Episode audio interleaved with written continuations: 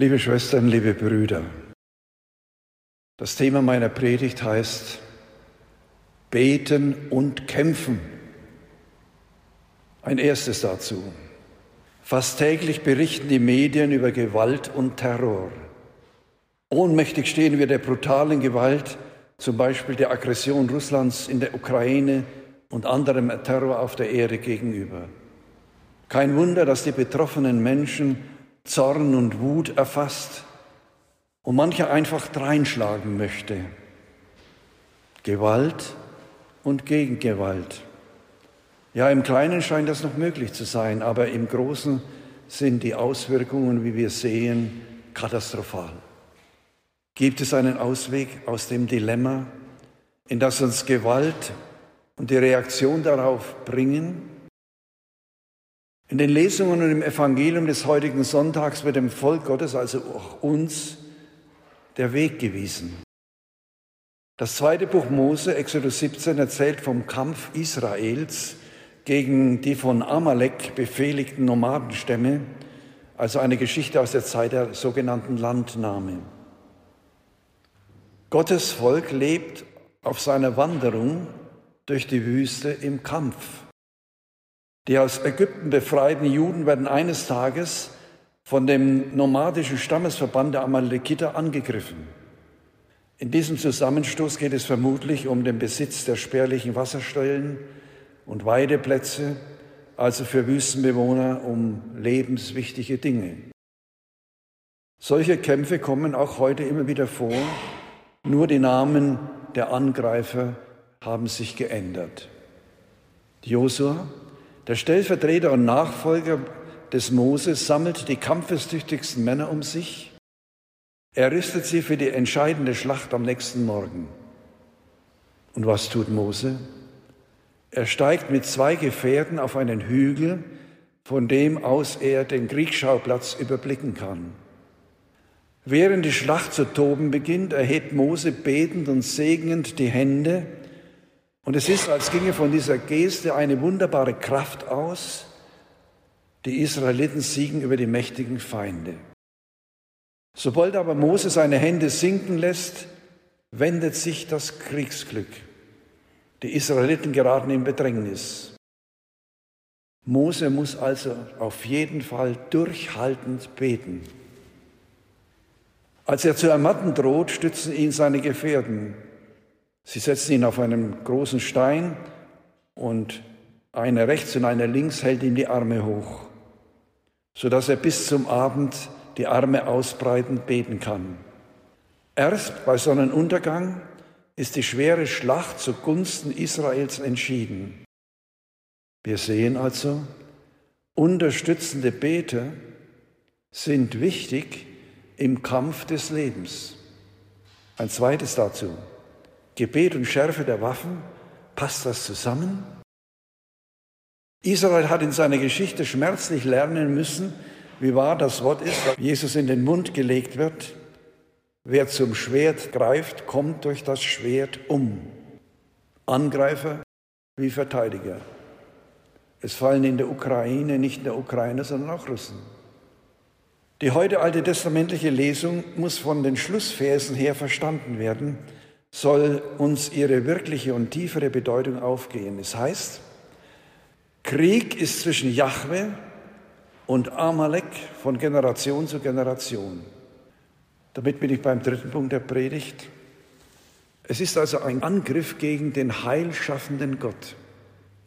Malekiter wollen das Volk Israel vernichten. Sie wollen ihm keinen Lebensraum zustehen. Sie machen ihnen die von Gott geschenkte Lebensgrundlage streitig. Es geht nicht nur um Gruppeninteressen, es geht um den Angriff auf das Handeln Gottes, der Israel Heil schenken will. Der biblische Erzähler sieht hinter dem Konflikt zwischen den beiden Völkern die Macht des Bösen im Kampf mit der Macht Gottes. Alle Konflikte, liebe Brüder und Schwestern, zwischen Menschen und Völkern kommen aus der Missachtung des Willens Gottes. Statt sich um Gerechtigkeit zu bemühen, setzen die Menschen auf die Macht des Stärkeren. So hat es auch Putin gedacht. Dem Gefecht der Worte folgt der Krieg der Waffen.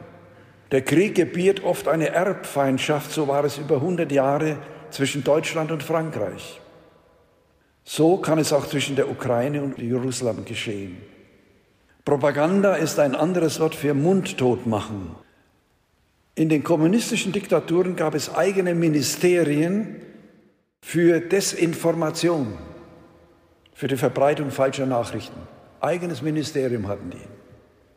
Und der heutige Außenminister Russlands ist ein Meister solcher Lügenpropaganda. In einigen islamischen Ländern ist heute noch der Besitz der Bibel verboten und steht unter Strafe. Und die Bekehrung zum Christentum zieht das Todesurteil nach sich. Bei uns im Westen aber dagegen steht das Wort Freiheit manchmal für brutalen Egoismus. Durchsetzungsvermögen bedeutet für manche nichts anderes als über Leichen gehen. Es ist Krieg zwischen Gott und Amalek, zwischen Gott und den Menschen. Und das Volk Gottes, auch wir, sind heute mittendrin. Die deutschen Bischöfe betonen mit Jesaja in einem Hirtenschreiben, und das ist der vierte Punkt meiner Predigt, der Friede ist das Werk der Gerechtigkeit. Friede besteht nicht nur in der Waffenruhe und in der Sicherheit, die wir durch Vereinbarungen und Friedensverträge zu erhalten suchen, sondern vor allem in der Übereinstimmung mit Gott und mit der von ihm gegebenen Lebensordnung. Und dazu gehört, mit den Armen zu teilen. Dazu gehören die zehn Gebote. Der Friede als Werk der Gerechtigkeit verwirklicht sich im Zusammenleben der Menschen nicht von selbst, so gleichsam aufgrund eines natürlichen Gutseins, sondern aus der Kraft Gottes und nach dem Maßstab seines Rechts. Gibt der Mensch im Leben Gott Recht, ja, dann eröffnet sich die Möglichkeit der Gemeinschaft mit Mitmenschen in Gerechtigkeit und Frieden. Wir haben das in Europa nach dem Zweiten Weltkrieg durch christliche Politiker erlebt, wie sie diese vererbte Feindschaft aufgelöst haben und zu einer Zusammenarbeit auf christlicher Grundlage gekommen sind. Gibt der Mensch seinem Leben, in seinem Leben Gott Recht, dann eröffnen sich große Möglichkeiten. Der Krieg, den die Menschen mit Gott und seiner Lebensordnung führen, ist nämlich die Quelle aller Übel. Vom Frieden reden aber, liebe Brüder und Schwestern, genügt nicht. Leider stellen wir fest, führt einer das Wort Frieden im Munde oder trägt es auf Transparenten durch die Gegend, so ist das noch kein Beweis dafür, dass er auf der Seite Gottes steht. Der Fernsehjournalist Franz Alt sagte vor mehr als 30 Jahren auf der Friedenskundgebung in Köln vor 150.000 Anhängern der Friedensbewegung Folgendes. Wer gegen Atombewaffnung und Rüstung, gegen Anwendung von Gewalt sei, der müsse auch gegen die Abtreibung sein, denn auch das sei unmenschliche, tödliche Gewalt gegen Wehrlose. Und was passiert? Ein fünfminütiges Pfeifkonzert schallt ihm entgegen. Man hat ihn ausgepfiffen. Was will Gott von uns in einer solchen Situation? Damit bin ich beim fünften Punkt der Predigt. Wir sollen uns an das Feldzeichen Gottes halten. Das Gericht Gottes trifft, wer sich dem Heilshandeln Gottes entgegenstellt und dem Volk Gottes das Lebensrecht streitig macht. Die Lesung zeigt, was allein die Zukunft des Gottesvolkes garantiert. Was macht Mose nach dieser Schlacht? Er baut einen Altar und gibt ihm den Namen Jahwe, mein Feldzeichen. Er fordert die an Jahwe Glaubenden auf, die Hand Jahwes, Feldzeichen, Krieg ist zwischen Jahwe und Amalek von Generation zu Generation. Auf diese Weise wird dem Volk Israel, seinen Führern und auch uns eingeschärft, das Volk Gottes wird, bis die Sonne in dieser Welt untergeht, im Kampf sein gegen die gottfeindlichen Mächte in uns und um uns. Und wir werden diesen Kampf nur bestehen, wenn wir uns am Feldzeichen Gottes, Jahwes, festhalten. Unsere entscheidende Kraft als Volk Gottes liegt weder im strategischen Können von Feldherren, noch in der Tapferkeit der Krieger, noch in der Überlegenheit unserer Waffensysteme. Und das ist die Botschaft des heutigen Tages, sondern allein im Gebet. Wir werden daher unser Leben ganz auf Gott ausrichten. Das ist ja die Voraussetzung des Gebetes. All unsere Strategien des Friedens gehen ins Leere, wenn wir dies nicht tun dieses unablässige zu ihm gehen und ihn anrufen, hat die Verheißung Jesu, die er im heutigen Evangelium gegeben hat. Ich wiederhole es nochmal. Sollte Gott seinen Auserwählten, die Tag und Nacht zu ihm schreien, nicht zu ihrem Recht verhelfen, sondern zögern, ich sage euch, er wird ihnen unverzüglich ihr Recht verschaffen. Aber, liebe Brüder und Schwestern, wer von uns schreit Tag und Nacht zu ihm? Zum Schluss, wir sind im Kampfe Tag und Nacht. So haben wir noch vor dem Erscheinen des neuen Gotteslobes gesungen. Leider ist dieses Lied aus dem neuen Gotteslob verschwunden. Ja, wir sind hineingestellt in die Auseinandersetzungen des Lebens und des Glaubens. Der Griff zu den Waffen hat immer nur Katastrophen gebracht.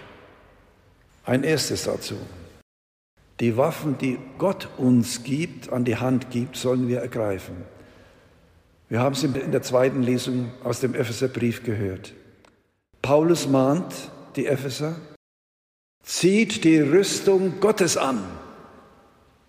Und damit interpretiert er, was er mit dem Aufruf meint, die Hand an Jahwes Feldzeichen. Paulus nennt die Waffen, mit denen wir kämpfen sollen. Seid also standhaft, gürtet euch mit der Wahrheit, zieht als Panzer die Gerechtigkeit an und als Schuhe die Bereitschaft für das Evangelium des Friedens zu kämpfen. Mit ihm könnt ihr alle feurigen Geschosse des Bösen auslöschen. Nehmt den Helm des Heiles und das Schwert des Geistes, das ist Gottes Wort. Hört nicht auf zu beten und zu flehen. Schauen wir in unsere Welt und Umgebung hinein. Da ist sehr viel Kampf zwischen Völkern und Systemen, aber auch zwischen den einzelnen Menschen. An Kämpfern fehlt es nicht. Aber wo sind die Beter auf dem Berg? Wo sind die Menschen, die wie Mose und wie Jesus für ihre Brüder und Schwestern bis zum Sonnenuntergang ihres Lebens die Hände erheben und ihnen das erflehen, was menschliche Aktivität nicht erringen kann? Sinnerfahrung, Zufriedenheit, in Gott geborgen sein, Frieden und Zufriedenheit. Es braucht Menschen, mit der Hand am Feldzeichen Gottes, verankert am Altar des Wortes Gottes und der Hingabe und des Opfers Jesu Christi. Das ist das Feldzeichen, das Gott uns durch Jesus gegeben hat.